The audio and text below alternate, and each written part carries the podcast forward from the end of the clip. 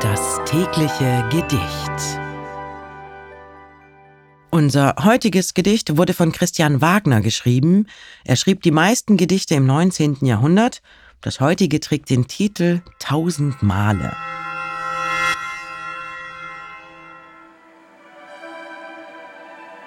Tausend Male werd ich schlafen gehen, wandrer ich so müd und lebenssatt.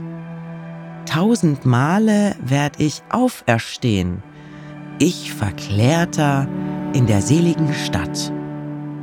Tausend Male werde ich noch trinken, wandrer ich aus des Vergessens Strom.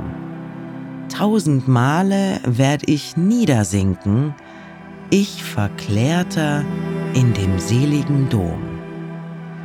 Tausend Male werd ich von der Erden Abschied nehmen durch das finstre Tor.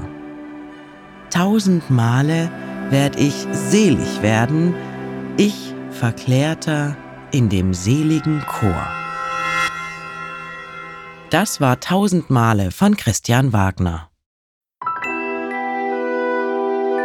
Das tägliche Gedicht. Bose Park Original